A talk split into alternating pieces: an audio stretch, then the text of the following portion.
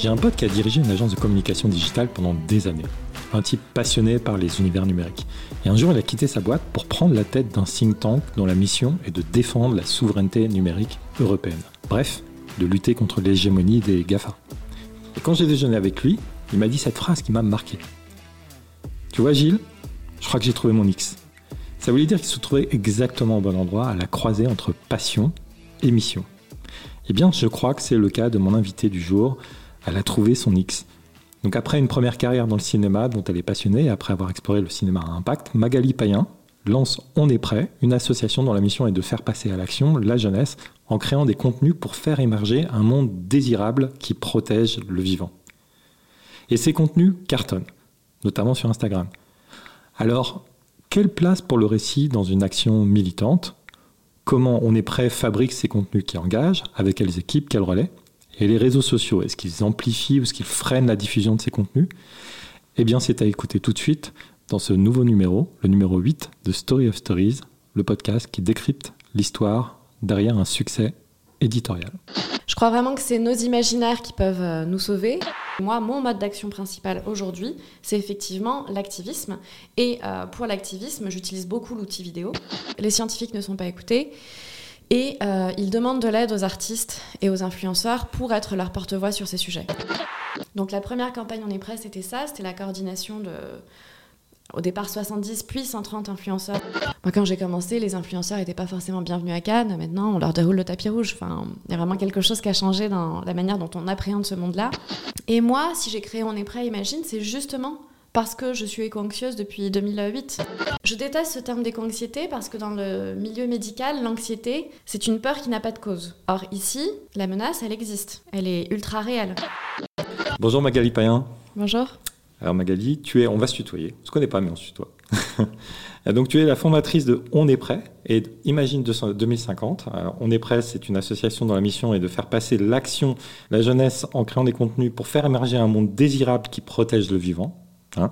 Et Imagine 2050, c'est notamment une, société de production, pas uniquement, tu fais aussi de la formation, euh, dont la mission est d'accompagner les médias, la culture et les entreprises euh, dans leur transition écologique et solidaire. C'est bien ça C'est OK. c'est OK. Alors, et si on libérait notre imagination pour créer le futur que nous voulons? C'est Rob Hopkins, une citation que j'ai trouvée sur le site de On est prêt. Euh, dans la démarche On est prêt, tu as placé le récit vraiment au cœur de, de, de ta démarche. Pourquoi? Ben, Effectivement, aujourd'hui, euh, je crois vraiment que c'est nos imaginaires qui peuvent euh, nous sauver, dans le sens où on arrive à la fin d'un modèle de société, on arrive à la fin d'un paradigme. Il y a urgence à inventer un nouveau monde, c'est les scientifiques hein, qui nous alertent sur ce sujet depuis des décennies maintenant. Les scientifiques nous exhortent à créer de la manière la plus rapide et profonde possible un, euh, une nouvelle manière de vivre ensemble, Or, euh, c'est difficile en fait de construire ce nouveau monde si on ne commence pas par l'imaginer. Et aujourd'hui, on a le diagnostic scientifique, on sait ce qui se passe, on sait ce qu'il faudrait faire. En revanche, ce qui nous manque, c'est vraiment un récit commun, un objectif commun qui donne envie, qui donne envie de se mettre en mouvement dès aujourd'hui. D'où le fait que ma priorité, effectivement, ma raison d'être au quotidien, ça va être d'accompagner cette métamorphose du monde via les récits. Et ça, ça va se décliner dans la mobilisation citoyenne. Alors, Magali, si je te propose de parler de l'idée, comment t'es venue l'idée de lancer On est prêt et Imagine 2050 quasiment en même temps, on va y revenir, euh, de l'exécution, comment tu organises euh, notamment la production des contenus sur On est prêt, parce que vous produisez beaucoup de contenus, euh, et les chiffres du succès, donc voilà, et comment voilà comment tu qualifies effectivement le, succès de, de, la démarche, et puis on parlera évidemment de ta routine éditoriale, ce que tu lis, ce que tu écoutes, ce que tu regardes, ce qui t'inspire, à la fois pour pour mener tes, ta production de contenu sur On est prêt, euh, sur Imagine 2050, mais aussi pour euh, travailler un peu peut-être ta, ta, vision d'éditeur, puisque vous éditez beaucoup, euh, beaucoup de contenu. Mm, mm. Ça te va? Très bien. Alors on passe à l'idée. Donc quand on lit ton profil LinkedIn, on voit que tu as un parcours dans l'audiovisuel le cinéma assez mm. important. Donc tu es passé par le Festival de Cannes, par TPS Star, par Studio Canal, Canal+, euh, avec très tôt donc un, intérêt pour le cinéma à impact. J'ai vu il y avait un projet autour de Yunus, euh, euh, donc qui est le, on, l'a souvent appelé le, banquier des, pauvres, donc initialement.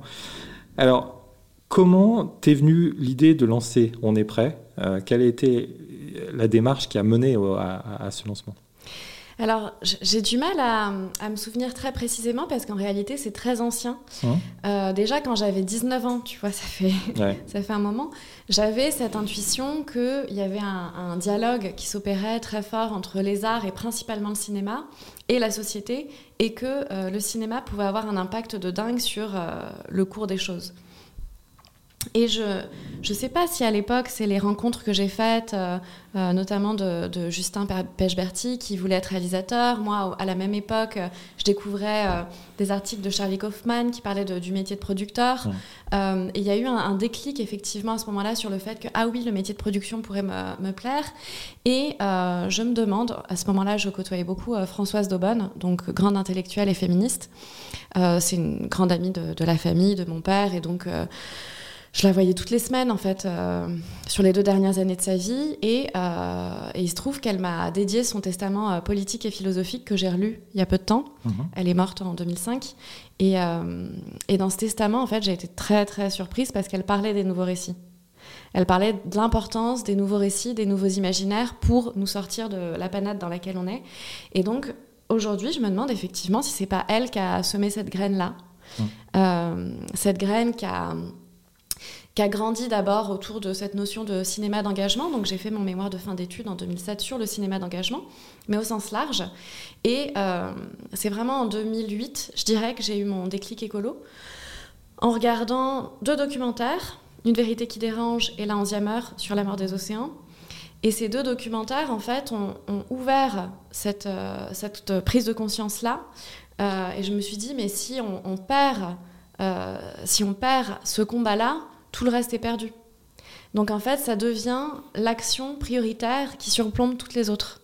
Mmh. Et à partir de ce moment-là, donc j'ai évolué dans le monde euh, du cinéma, dans la production chez Telma Film, Coffee Ciné, le Festival de Cannes, Canal Plus pendant six ans.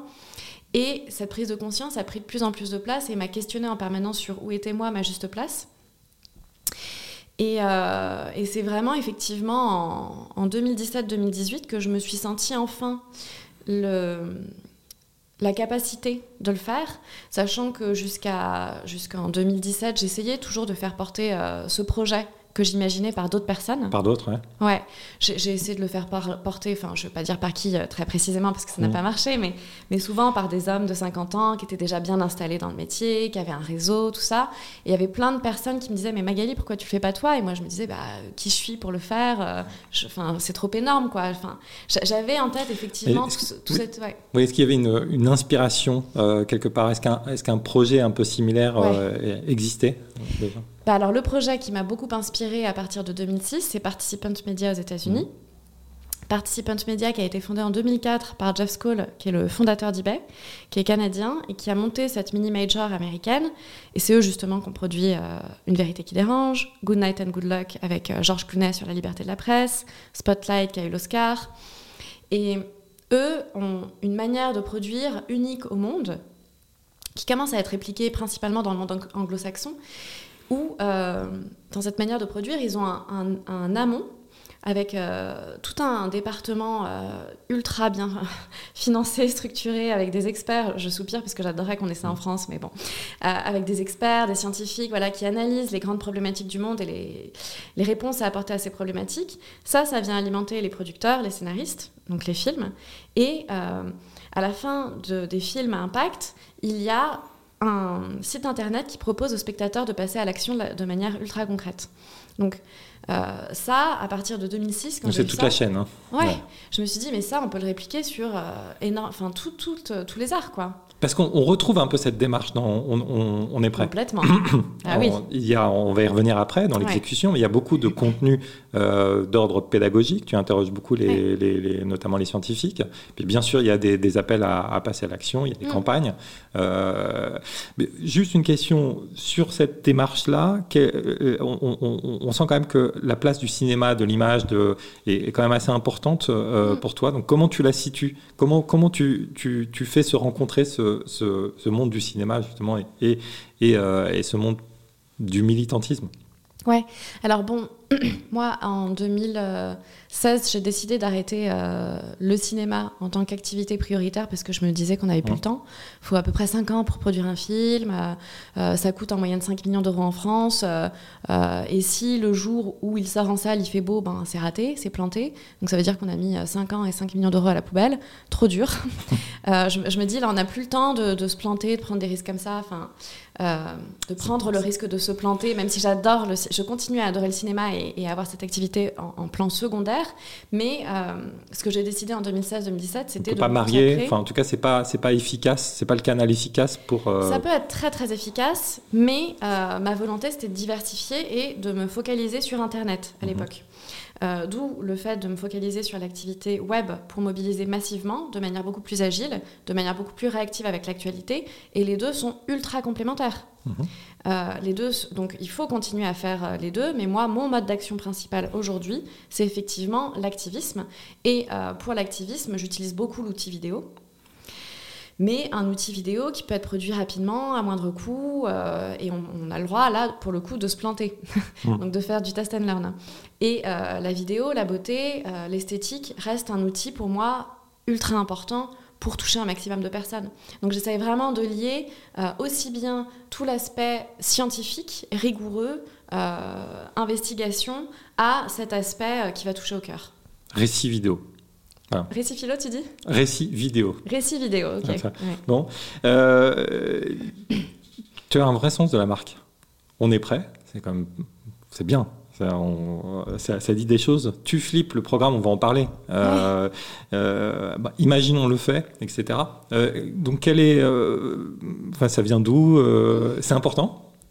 Je sais pas si c'est tant de la marque que des mots. Mmh. Je, prête une attention aux mots super importante. Je pense qu'aujourd'hui, il y a un énorme travail à faire sur les imaginaires, donc la sémantique, mmh. et donc les croyances euh, sous-jacentes qu'on peut avoir. Euh, effectivement, j'ai étudié euh, l'hypnose, la, programmation neurolinguistique, tout le travail d'Erickson, et je, pense vraiment que c'est en, utilisant des nouveaux mots, en, en, explorant en fait euh, les formules déjà existantes et ce qu'on pourrait faire exister, qu'on va réussir à, faire bouger nos représentations du monde et donc nos actions. Mais comment tu, euh, comment tu, les, comment tu, les, tu les trouves, ces, ces punchlines, ces, ces marques? Moi, j'utilise quand même le mot de marque. Euh, comment, comment tu trouves ces expressions? Bah, Pour ceux que tu as cités là, c'est souvent l'objet d'un brainstorming en équipe où on a vraiment réfléchi aux intentions euh, aux intentions, à la raison d'être de la campagne ou la raison d'être du mouvement, euh, comment ça va être perçu, est-ce que ça reflète bien euh, l'intention et la promesse? Et sur Tuflip, on avait eu beaucoup de débats. Hein. Hein parce que c'est super, on va, on va en parler un petit peu.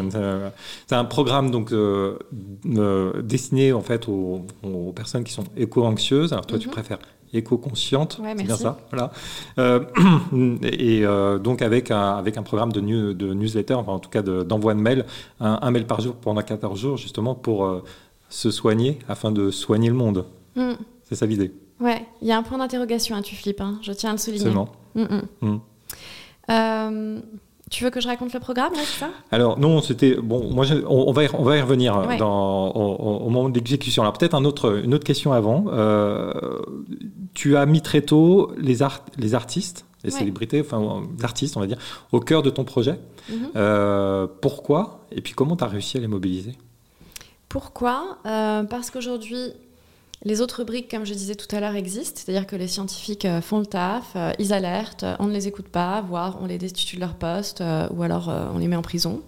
dans certains pays, ou quand ils commencent à faire de la désobéissance civile. Bon, bref. Donc, les scientifiques ne sont pas écoutés. Et ils demandent de l'aide aux artistes et aux influenceurs pour être leur porte-voix sur ces sujets. Euh, donc moi, ce que j'essaye de faire, c'est vraiment ce que j'expliquais tout à l'heure, c'est-à-dire de, de, créer des passerelles entre des mondes qui historiquement ne se parlent pas, euh, fonctionnent en silo. Et là, je pense vraiment qu'il faut instaurer de l'intelligence collective, donc créer du lien entre ces mondes-là, créer de la coordination pour relever les défis auxquels on, doit faire face. Mmh. Ces défis sont systémiques, donc on doit réapprendre à réfléchir et à opérer de manière euh, systémique et avec des compétences variées qu'on arrive à mettre en commun. donc effectivement, ceux qui aujourd'hui peuvent faire passer ces messages haut et fort, ce sont les artistes. Mon pari sur la première campagne est prêt, c'était de se dire qu'on est dans un bruit médiatique, un boucan phénoménal, euh, cacophonique. Et je me disais, si on arrive à coordonner différentes voix euh, autour d'un même message à un même moment, on pourra dépasser cette cacophonie et créer une sorte de symphonie entendable par le grand public. Donc la première campagne est prêt, c'était ça, c'était la coordination de au départ 70 puis 130 influenceurs à l'arrivée à, la fin de la campagne. Euh, donc 130 influenceurs euh, sur un mois euh, qui agissent de concert autour d'un grand défi pour le climat. Et bah, ça a marché. Qui, ne sont pas payés Ah ben non. Pas exagéré. Non, parce que là, j'aurais vraiment pas les sous. non, cette campagne, on l'a fait avec zéro. Hein. Oui, oui, d'accord. Et comment comment tu as réussi à les mobiliser Au total, tu me disais, tu as mobilisé près de 400 influenceurs sur l'ensemble de tes euh, campagnes. Bah comment euh, Au départ, j'avais une petite longueur d'avance parce que chez Canal+, j'ai intégré Studio Bagel, donc ce NCN, ce multi-channel network... Euh, principalement constitué d'humoristes. Euh, enfin voilà, donc j'ai eu la chance de pouvoir les intégrer au groupe et donc de, de les rencontrer. Je suis devenue très amie avec euh, Vanessa Brias, qui est pour moi la marraine de l'Internet en France. Enfin vraiment, elle était là au tout début. Enfin, c'est vraiment elle qui a construit, avec d'autres évidemment, mais euh, l'Internet français tel qu'on le connaît aujourd'hui. J'ai beaucoup, beaucoup d'admiration pour son travail et j'ai eu la chance de rencontrer d'autres personnes comme Natou, Ludoc, etc qui étaient pas forcément tous euh, ultra engagés à l'époque, mais en fait, 2017-2018, euh, je suis allée voir euh, d'autres, enfin eux et d'autres, parmi lesquels les plus engagés. Donc j'ai commencé avec un petit pool de 18 influenceurs qui traitaient déjà de ces sujets-là. et puis en juin 2018, on s'est dit tous ensemble qu'on testait effectivement une première campagne sur le climat. Et à partir de ce moment-là, j'ai continué à aller en voir d'autres. Donc euh, en juillet, on est arrivé à 30-40. Et puis au bout d'un moment, il, y a un déclic, il y a un effet, euh, un effet euh, boule de neige ou, FOMO, Fear of Missing Out, qui a fait qu'à la rentrée, ils étaient 70. Hmm. Mais c'était plus moi qui allais les voir en direct, c'est-à-dire qu'ils se cooptaient les uns les autres. Quoi. Ils se passaient le message D'accord, ok. Et puis quand la campagne est sortie euh, en novembre, qu'ils étaient 70, ben, il y en a qui se sont dit, on peut pas passer à côté de ça. Donc, euh, et y a Cyprien et, et, compagnie qui ont pris la parole alors que je leur avais pas parlé. Quoi. Et tu les trouves comment maintenant? Tu les trouves euh, très engagés je dirais les influenceurs, les gens, les communautés. Est-ce que c'est plus facile aujourd'hui en, en, 2023 de les, de les mobiliser? Est-ce qu'ils font un petit peu attention? Bah, Aujourd'hui, il y en a beaucoup plus. Oui. Euh, les algorithmes se sont effondrés, c'est beaucoup plus difficile euh, d'émerger, mais ça c'est un autre sujet. Euh, ils sont beaucoup plus sollicités parce mmh. qu'à l'époque, la campagne que j'ai faite, elle était un peu novatrice, mais aujourd'hui, il bon, bah, y a un boulevard, il y a plein de, mmh. personnes qui les sollicitent. Hein. Moi, quand j'ai commencé, les influenceurs n'étaient pas forcément bienvenus à Cannes. Maintenant, on leur déroule le tapis rouge. Enfin, il y a vraiment quelque chose qui a changé dans la manière dont on appréhende ce monde-là. Et ce qu'on met en place avec On est prêt, c'est des résidences d'influenceurs de trois jours, puis des parcours d'accompagnement pour structurer justement euh, leur transformation et leur prise de conscience. Et, euh, et, je l'ai vu hein, que sur, euh, sur beaucoup d'entre eux, les campagnes avaient un, véritable impact sur le long terme. Donc mmh. ça, c'est super gratifiant à voir, ça fait terriblement plaisir. Quoi. Alors on va passer à l'exécution.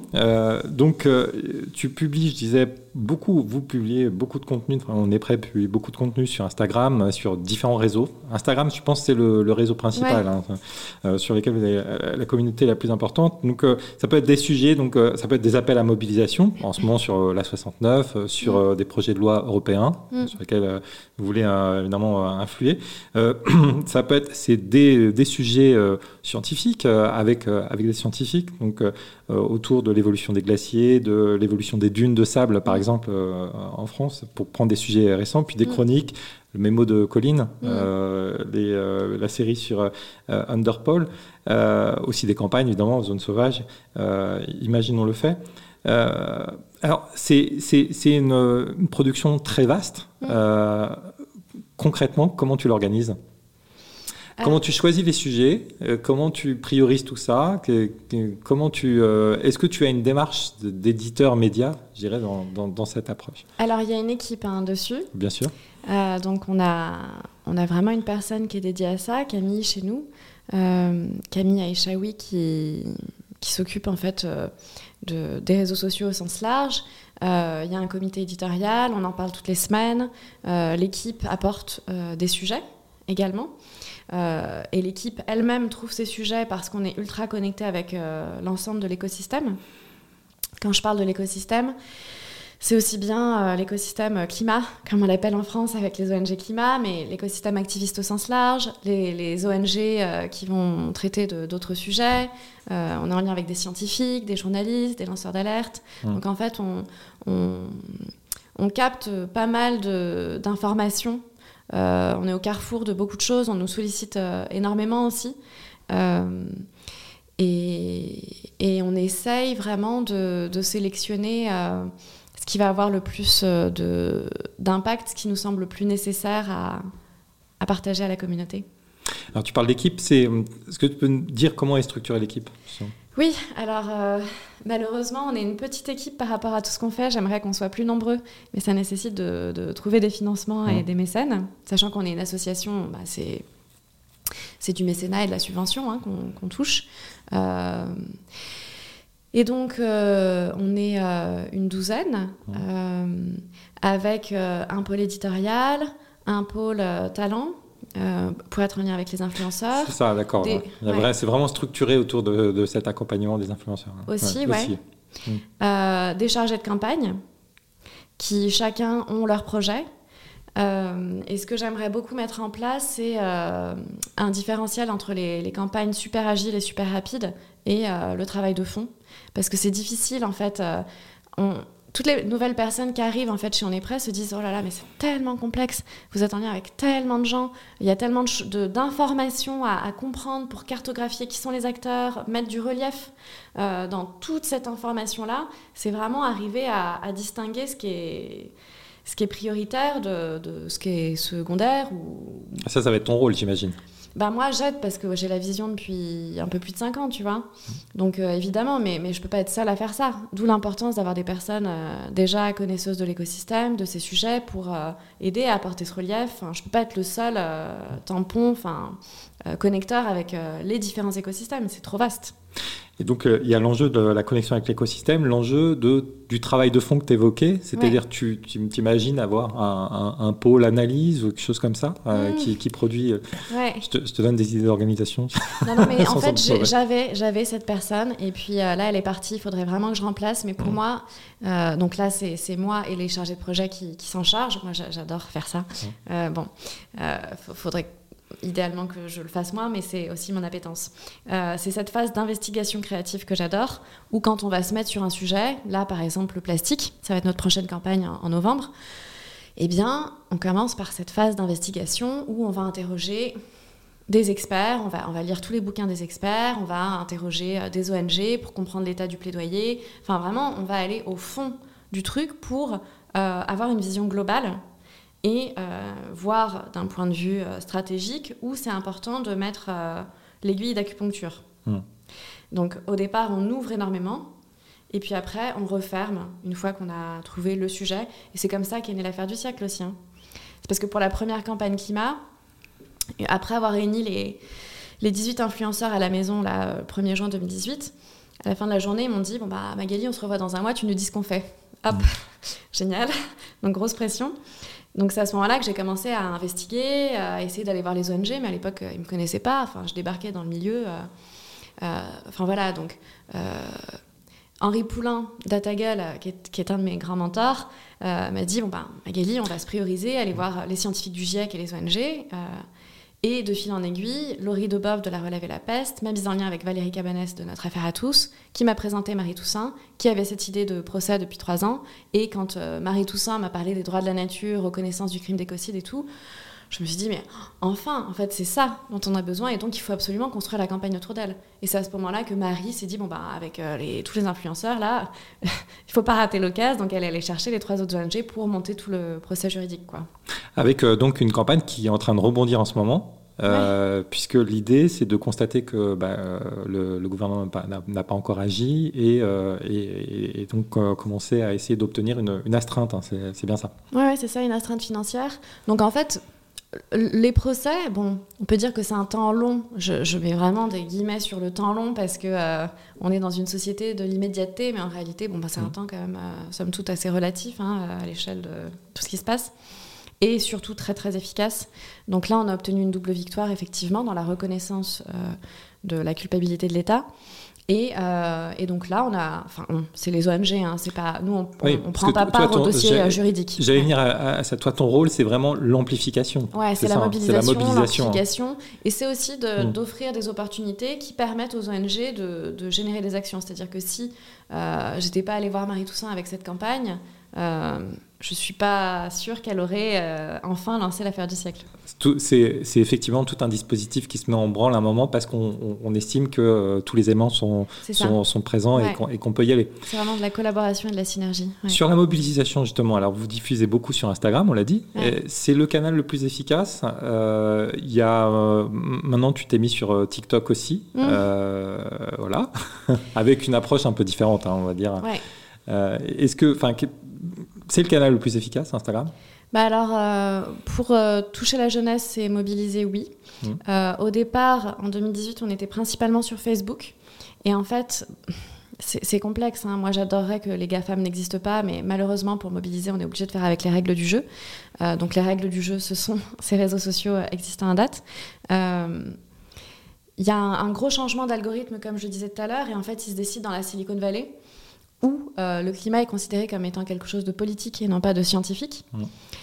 Donc depuis 2019, on, voit une difficulté euh, pour les sujets euh, climat et écologique au sens large à émerger. C'est plus modéré. Par, bah, c'est plus modéré et puis bah, il y a d'autres choses. Enfin, les événements sur Facebook euh, sont beaucoup moins euh, médiatisés. Enfin bon, bref, il y, y, a pas mal de choses. Je ne vais pas rentrer dans les détails là, mais c'est assez préoccupant. Euh, outre le fait que les algorithmes s'effondrent aussi naturellement parce qu'il y a beaucoup plus d'acteurs, donc il y a un double processus qui, qui se met en place. Et TikTok arrive avec une, une, puissance de reach phénoménale, mais une, une difficulté à convertir dans la vraie vie, à, mm. à transformer les actions. Donc ça, c'est... Il y a des vues, mais il y a pas, ça ne se traduit pas en... C'est plus hermétique. Et donc, on, on, a un, un, enjeu à devenir autonome de, de ces GAFAM. Et c'est pour ça que là, on renforce vraiment le site internet, la newsletter, et on déploie un Discord aussi pour la communauté. Alors, on, va venir au Discord. Euh, juste un euh, LinkedIn, on n'en a pas parlé. Euh, on, aime bien LinkedIn. Et LinkedIn, c'est un sujet, enfin, c'est une plateforme sur laquelle le, débat sur, enfin, le débat, non pas le débat, mais en tout cas le, militantisme climatique a trouvé sa place. Mhm. Alors, tu vas, tu vas me dire quelle est, quelle est, ta vision, mais on voit le, succès d'un Team for the Planet, par, par exemple, ou d'autres, d'autres acteurs. Le, boss, c'est Jean Covici, qui publie tous les jours et qui a des, des, des centaines, voire des milliers de likes sur ses, sur ses, sur ses contenus. Donc, est-ce que c'est est -ce c'est un endroit euh, dans lequel on peut mobiliser? Quelle est ton expérience à toi? Bah, C'est beaucoup plus B2B euh, euh, et leader d'opinion. Euh, donc c'est n'est pas notre cible première parce que notre cible euh, première c'est surtout la jeunesse, les moins de 35 ans qui eux, si on arrive à les mobiliser, vont créer euh, un effet levier, c'est-à-dire qu'ils vont faire de la pédagogie inversée avec les parents, les grands-parents. quand on fait le buzz sur les réseaux sociaux, les médias traditionnels s'en emparent. Donc ça reste notre cible première. Ça ne veut pas dire qu'on écarte les autres. Donc oui, on est présent sur LinkedIn, mais aujourd'hui effectivement c'est moins notre priorité. Euh, et, moi, personnellement, en mon nom propre, euh, je, commence à être plus présente sur LinkedIn aussi, euh, parce que je pense que c'est plus facile pour moi, en tant que personne, de, de prendre la parole qu'une association comme on est prêt ah bah, je te confirme, de toute façon, il, est évident que les, pages membres marchent beaucoup mieux euh, sur LinkedIn que les, pages entreprises ou associations. Donc tu auras plus de reach, tu auras plus d'impact. Mais effectivement, alors, euh, moi j'ai découvert On est prêt euh, sur LinkedIn. Voilà. je, t'ai vu passer sur LinkedIn et sur Instagram aussi. Bah, le Discord, quel, est l'objectif avec le, avec le Discord? C'est vraiment de, de quoi? D'organiser bah, les actions que vous allez réaliser derrière? C'est pour les, le cœur des militants? Le Discord? Oui. Le Discord, c'est un peu la fin, euh, enfin l'aboutissement plutôt, euh, la finalité du, parcours euh, d'engagement qu'on propose. Et c'est vraiment orienté action. et, connexion beaucoup plus approfondie des membres entre eux et des membres avec, avec nous, avec l'équipe. Donc le Discord a vraiment vocation à proposer d'agir de différentes manières. Quand les personnes arrivent, en fonction de leur affinité, elles cochent des thématiques qui leur proposent une action à faire immédiatement, qui est une action préparatoire. Par exemple, euh, j'ai envie de changer de banque, bon, bah, dans ce cas-là, on donne des tips. Ou alors, euh, j'ai envie de transformer mon entreprise, ben, je vais adhérer au collectif euh, de, salariés qui, qui œuvrent dans ce sens-là. je veux faire de la permaculture, ben, je vais m'inscrire au MOOC des colibris sur le sujet. Donc, une action à faire immédiatement pour insuffler cette dynamique, monter la première marche. Et ensuite, on va partager des campagnes, parfois en avant-première, parfois de manière exclusive, des campagnes euh, soit on est prêt, soit d'autres partenaires de l'écosystème.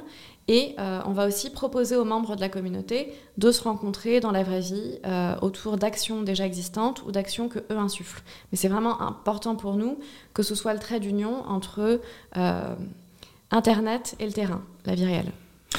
Et ça prend? Tu, tu l'as lancé récemment? Oui, on l'a lancé en mai. Ça prend bien. Ça prend bien. Euh, ça prend du temps aussi. Euh, ça prend du temps et on cherche des moyens pour le déployer là. Hmm. C'est-à-dire bah, Des moyens financiers, parce que c'est du community organizing. Euh, c'est ça, non mais voilà, ça, prend aussi du temps. Ouais. Ah bah oui, il faudrait une personne dédiée à temps plein. Ça vit pas tout seul Non. Non, il faut quelqu'un qui effectivement... il faut vraiment quelqu'un qui, qui, impulse des propositions. donc là, c'est vraiment le, le trait d'union entre le, le monde activiste qu'on connaît très bien, avec lequel on, est en lien, on sent le pouls, et puis, euh, et puis cette communauté qui est avide d'en faire plus. Alors je veux bien que tu m'expliques euh, l'histoire derrière, tu flippes pour l'interrogation. Ah, on y vient, on est dans l'exécution. Allons-y. Donc c'est les, donc euh, on, l'a dit, hein, donc un programme qui vise les éco éco-conscients. Mhm. Hein, éco-anxieux, éco-conscient. Mm. Euh, et euh, donc un mail envoyé tous les jours pendant 14 jours. Mm. comment c'était venu mm. l'idée? Quelle est l'idée? Comment, euh, comment ça marche? Ouais. Ben, par quoi je commence? Ça m'est venu en 2019. donc après le lancement d'On est prêt, autour de cette première campagne climat et, et la mobilisation autour de l'affaire du siècle. Ça m'est venu parce que, en étant en contact euh, de beaucoup de militants, qui était un monde nouveau hein, pour moi, je me suis rendu compte qu'il y avait euh, une conscience très aiguisée chez eux. Euh, et donc, ce qui est normal, des émotions très fortes vécues, parce que mhm. quand tu te prends tous les jours des infos comme le rapport du GIEC, telle alerte scientifique, ben, c'est très très dur à vivre. Ouais et euh, peu d'espace de discussion pour prendre soin de tout ce qui se passait là. Je, je, voyais une vidéo avec une glaciologue qui disait en glaciologie, on a l'habitude de dire, sur, on est prêt, hein, et il n'y a pas de bonnes nouvelles. Il n'y a jamais de bonnes nouvelles. Il n'y a que des mauvaises nouvelles. C'est super dur. tout fond. Bah, surtout en glaciologie. Mm. Alors, c'est pas vrai dans tous les domaines de l'écologie. Heureusement qu'on a des victoires. Et il y a un enjeu à les célébrer, justement. Mais euh, il y a des. En biodiversité, il y a beaucoup plus de victoires que dans le climat, par exemple. Hmm. La biodiversité, ça fait un bien dingue pour ça. Hmm. Parce que la biodiversité peut se régénérer très rapidement. Mais donc, pour revenir à ta question, pardon. Pour revenir à ta question, comment c'est venu? Bon, bah voilà, donc constat que dans ce, dans ce monde militant euh, de, de supraconscience euh, sur les enjeux écolos, bah, les émotions n'étaient pas forcément prises en charge à la hauteur du, sujet, euh, que ça pouvait mener à des, burn-out militants, qu'il y avait les plus jeunes euh, qui n'étaient pas encore accompagnés, euh, qui évoquaient peut-être de se suicider comme solution ultime et définitive au, défi climatique. et moi, si j'ai créé On est prêt, imagine, c'est justement parce que je suis éco-anxieuse depuis 2008, tu vois. Donc, je déteste ce terme d'éco-anxiété parce que dans le milieu médical, l'anxiété, c'est une peur qui n'a pas de cause. Or, ici, la menace, elle existe. Elle est ultra réelle. Euh, donc Il y a du rationnel derrière cette peur. C'est complètement rationnel d'avoir peur. Et le, le, message qu'on veut... Enfin, pardon, je reviens à la source et après je donnerai le message. Donc, 2019, euh, envie de traiter ce sujet de, la peur, de comprendre ce qu'il y a derrière tous ces mécanismes, euh, qui impactent aussi les gens qui perçoivent l'information et restent dans un déni total parce que la peur les fige. Donc on voit que la peur peut avoir plein d'effets très très différents en fonction des personnes et qu'elle est centrale à la mécanique d'engagement à mettre en place au sens plus large. Donc on commence à en parler à nos partenaires qui nous disent oh là là, on n'y croit pas du tout à aborder le sujet de l'éco-anxiété. Euh, on a peur que si on fait une étude euh, sociologique, euh, ça montre que très peu de jeunes sont en réalité conscients et soucieux de la situation. Et arrive le Covid, donc nos contacts sociologues, psychologues nous disent que c'est vraiment pas le, moment de mener une étude là-dessus. Et c'est en, septembre 2021 que sort la grande étude de The Lancet, menée sur 10 euh, 000 jeunes dans, des pays, dans 10 pays, donc 10 000 jeunes de 16 à 25 ans, qui montre que oui, il y a un vrai sujet, que la jeunesse se sent trahie, abandonnée par les gouvernements, que 39% envisagent ne pas faire d'enfants tellement ils sont inquiets. Donc le sujet est posé. 39%. 39% envisagent ne pas faire d'enfants. Donc euh, à partir de ce moment-là, ça devient beaucoup plus facile pour nous de retourner voir les partenaires et de leur dire, bon, euh, là, vous êtes OK pour explorer. donc on a mis en place une étude quantitative une étude qualitative sur le sujet et ce programme d'accompagnement, donc mis en place avec des experts. Des experts parmi lesquels euh, des psychothérapeutes comme Pierre-Éric Sutter, Charline Schmerber, euh, des sociologues comme Erwan Lecoeur, des journalistes comme Dornoila, euh, des médecins comme Alice Desbiol, etc. Et le propos de la campagne, c'est de dire que si tu flippes, c'est complètement normal étant donné la gravité de la situation, l'inaction des décideurs à la hauteur des enjeux, la répression de ceux qui agissent. Tu n'es pas seul à flipper, on est des millions à flipper pour notre avenir. Donc viens, on en parle, on transforme ces émotions en action et ensemble, on devient une force immense. Et euh, l'enjeu, c'est effectivement de proposer un parcours d'accompagnement de 14 jours, 14 mails, pour, un, mesurer son degré d'éco-anxiété, euh, puis prendre soin de soi pour prendre soin du monde. Donc en fait, c'est vraiment mettre en place une écologie intérieure pour être plus puissant dans l'écologie extérieure. Il y a des groupes aussi dans lesquels on peut discuter. Ouais, les groupes de parole ont été pris d'assaut, euh, saturés. Euh, il y a mm. un énorme besoin pour les groupes de parole, donc on, ça c'est quelque chose qu'on cherche à, mettre en place de manière pérenne, effectivement. Et, dans tout ça, effectivement, on, met un, accent super important sur euh, l'action, l'action comme meilleur régulateur de la peur. Et ce que je commençais à dire tout à l'heure, c'est que la peur peut être la meilleure des conseillères, à condition qu'on l'écoute et qu'on en prenne soin. En revanche, si on n'en prend pas soin, elle peut déborder, se transformer en panique et nous rendre manipulables aux thèses conspirationnistes, confusionnistes, etc. Donc, l'écologie intérieure peut nous permettre de, de continuer à réfléchir et à prendre des bonnes décisions. C'est combien de temps pour monter ce programme? Parce qu'on on, voit, hein, il y a une réflexion en amont importante, il y a évidemment un accompagnement aussi qui doit être pensé. En ordre de grandeur, au moment où vous avez lancé le projet euh, La campagne au total, à peu près un an. Un, an pour la monter, un an pour monter en fait la campagne, et ensuite, euh, et donc c'est lancé depuis euh, l'année dernière, c'est ça? Mai. Mai 2023. Mai 2023, d'accord, ok. Et avec un vrai succès? Oui, Ouais, ouais. Avec un vrai succès, ouais, ouais, on a eu 11 millions de reach sur les réseaux sociaux, 10 000 personnes qui ont passé le test euh, de mesure de l'éco-anxiété, euh, 10 000 personnes qui sont inscrites aux 14 jours, là. Euh, je sais plus combien on a eu d'influenceurs qui se sont investis là-dedans.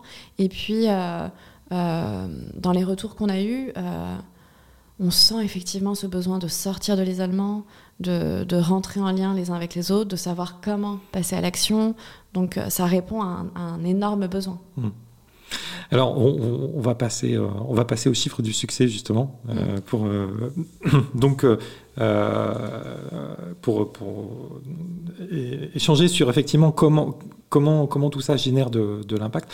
Alors, d'abord, en termes d'équipe, on a dit c'est une douzaine de personnes, une douzaine de personnes pour faire beaucoup, beaucoup de choses. Oui. voilà. quel est le, le budget dont tu disposes?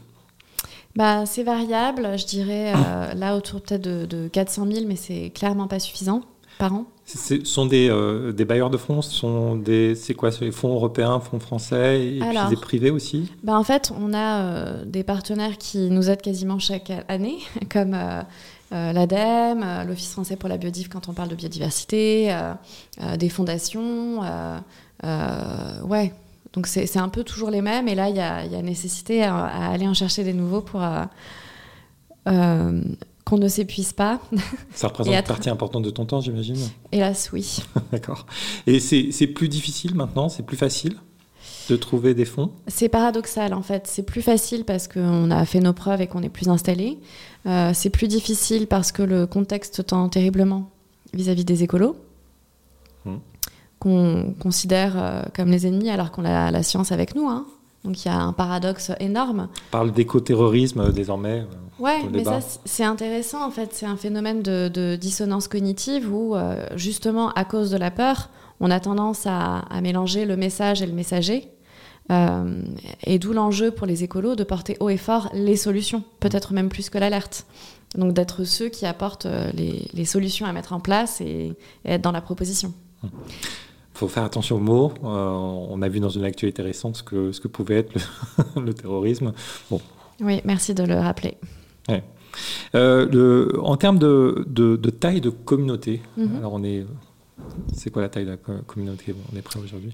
Bah, c'est difficile de, répondre à ça, ça dépend de quoi on parle, parce que tu vois, on a peut-être un demi-million de personnes qui nous suivent sur les réseaux sociaux.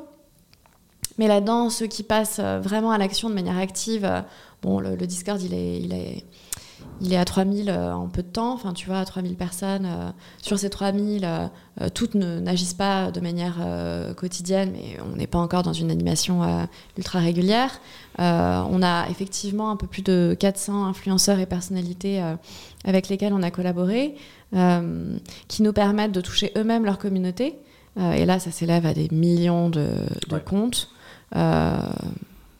et puis en termes de communauté, moi je compte aussi tous les partenaires de l'écosystème qui sont ultra stratégiques. Donc euh, les lanceurs d'alerte, scientifiques, euh, les activistes, ONG, etc. Hum. Comment tu mesures justement l'impact de d'On est prêt? Ben, alors, euh, pour moi, l'impact réseaux sociaux n'est pas l'impact qui m'intéresse le plus, même si c'est super important de le mesurer pour comprendre ce, qui, ce qui engage. mais ce qui va le plus m'intéresser, c'est quand on collabore avec avec, euh, avec une ONG ou alors qu'on propose une action d'interpellation, c'est vraiment de, de voir euh, quel est le résultat de cette action. Donc là, je te donne un exemple. Euh, quand on interpelle des, des parlementaires européens, quand on interpelle Emmanuel Macron, on va regarder le nombre de mails qui leur a été envoyé et puis leur réponse au final. C'est-à-dire, est-ce que ça a eu un impact sur le projet de loi Quand on collabore avec des, des ONG, euh, sur les campagnes climat ou biodiversité ou euh, Act for Amazonia, euh, ben on, va, on va leur demander en fait de nous faire un feedback sur ce que ça leur a permis d'atteindre en interne. Donc combien de nouveaux adhérents, est-ce que ça leur a permis de peser plus dans les négociations Voilà, donc on essaye vraiment à chaque fois de mettre en place une mesure d'impact la plus fine possible en collaboration avec nos partenaires. Et alors quel est le, succès dont tu es la, plus fière? Le succès dont je suis la plus fière, c'est une, euh, c'est une très bonne question. Euh. Ou sinon les trois. bah, euh, d'avoir épaulé Marie Toussaint et les quatre ONG dans l'affaire du siècle, ça, je pense que c'est super important parce que je crois énormément au levier juridique, au droit de la nature. Et puis, ça a permis de montrer que, que, que oui, on pouvait avoir de, de la puissance quand on se fédérait très largement. Grosse euh, retombée presse, et puis un succès, un succès juridique aussi. Bah, succès juridique, succès euh, euh, sociétal d'abord, hein, plus grosse pétition française avec 2,3 millions de personnes, où on rappelait que les citoyens pouvaient avoir du pouvoir face à l'État en passant par le droit. et ça, c'est important de le rappeler parce que je crois vraiment qu'on est en train de rentrer dans une époque de grands procès, comme dans La Belle Verte. Je ne sais pas si tu te rappelles de ce film. Et enfin voilà, on, y entre et, ça porte ses fruits. Donc ça, j'adore. donc il y a ça. Il y a aussi le fait euh, d'avoir épaulé euh, Cyril Dion, Mathilde Himer, euh, Priscilla Udowski sur la mise en place de la Convention citoyenne pour le climat, mhm. qui certes, d'un point de vue projet de loi, a accouché d'une souris, mais d'un point de vue démocratique, a montré que ce modèle cartonne, ce modèle de, démocratie participative, délibérative, de citoyens tirés au sort. Et, là, tu vois, ce type de convention citoyenne, bah, ça me fait un, bien fou de voir à quel point c'est répliqué dans, plein d'endroits du territoire, dans d'autres pays. Euh, Euh, voilà, donc ça, ça me donne beaucoup d'espoir. Oui, puis il faut, il faut, il faut regarder euh, à, à, à, moyen terme parce qu'il n'est pas dit que les idées qui en sont sorties ne vont pas euh, se retrouver dans la loi plus tard. C'est vivace quand même le résultat de, de, la Convention citoyenne pour le climat, je mm-hmm. trouve. Tout cas, ça reste vraiment dans, le, dans, dans, dans, les débats. Mm-hmm. Alors Magali, je te propose de passer en fait à ta routine éditoriale. Qu'est-ce que, qu'est-ce que tu lis, regardes, écoutes pour t'inspirer euh, dans ton activité euh, au sein de On est prêt? Alors, j'essaye surtout d'avoir des lectures euh, très variées en termes de, de médias. Certes, je ne finance principalement que des médias indépendants, ça c'est d'un point de vue politique, je considère que c'est primordial pour permettre à la démocratie de continuer. Tu penses auquel? Auquel, alors lesquels je finance? Ben, Mediapart, Blast, La Relève et la Peste. Euh, on avait interrogé le, Monde aussi. Hein? on avait interrogé le, fondateur de, de Blast euh, pour Story of Stories, hein, qui nous a raconté toute l'histoire. Euh, tout récemment, la newsletter de Libération Frontale sur les mmh. sujets d'extrême droite, que je conseille, qui vient de, sortir. Mais je, lis tout. Mais alors, généralement, comme je prends souvent le train, c'est important, tu vois, de, de comprendre quelles sont les différentes euh, manières de penser. Donc, Valeur Actuelle, je ne le feuillette qu'à la gare, par mmh. exemple. Voilà. Euh, j'écoute beaucoup tu, tu, vas regarder quand même euh, ce qui s'y dit. Bah, c'est super important de se décentrer, de comprendre quels sont les arguments, les manières de penser. D'accord. Donc dans, le relais. Voilà, exactement, tu as tout compris. D'accord. Puis beaucoup de podcasts, beaucoup de livres, j'adore lire. Mmh. Et alors, euh, qu'est-ce qui t'inspire pour euh, penser ta façon de monter euh, ton projet, on va dire, plus éditorial? Là, tu viens de lancer un Discord. Est-ce qu'il y, a des choses que tu écoutes, que tu regardes pour, pour trouver des nouveaux leviers d'impact, cette fois-ci, je dirais plus d'éditeurs de contenu? C'est pas facile parce qu'on est vraiment dans un équilibre alerte, vulgarisation euh, on porte le message des scientifiques, donc on a un côté très sérieux. Et à la fois, on va vraiment essayer de rester dans la, joie, une forme de, gamification, de euh, empowerment. Mhm. Euh, donc je ne trouve pas beaucoup de, personnes qui, agissent comme nous au de niveau et qui essayent de, corréler tout ça. Donc souvent, je vais m'inspirer ou de... Enfin, je vais m'inspirer pour un aspect ou pour un autre, quoi sais pas si tu vois ce que je veux dire. Je, voilà. Mais j'arrive pas à trouver quelqu'un qui mélange ces deux. D'accord. Ouais. Bon, c'est ta veille, en, tout cas, tu fais une veille un petit peu large euh, sur euh, l'ensemble. Bah, écoute, Magali, merci beaucoup euh, d'avoir partagé un petit peu les secrets de fabrique de, d'On est prêt. Donc, on te suit, on te suit sur Instagram, j'imagine, hein, et, sur, et sur LinkedIn. Plus sur LinkedIn maintenant Bah, je suis sur Instagram aussi, moi perso, mais après, on est prêt et sur les deux on est prêt sur les deux et on est prêt, on, te suit plutôt sur, euh, enfin, plutôt sur Instagram. enfin, vous êtes sur LinkedIn aussi. Et, donc, merci beaucoup. Et puis, donc, euh, à, très bientôt. Enfin, on va suivre euh, les initiatives. D'ailleurs, il y a des, choses prévues prochainement? Oui, grosse campagne plastique à sortir. campagne plastique, tu l'évoquais tout à l'heure. En novembre. Inscrivez-vous, ouais, si on est prêt. Et eh ben, on va, on va suivre ça. Merci Magali. Merci.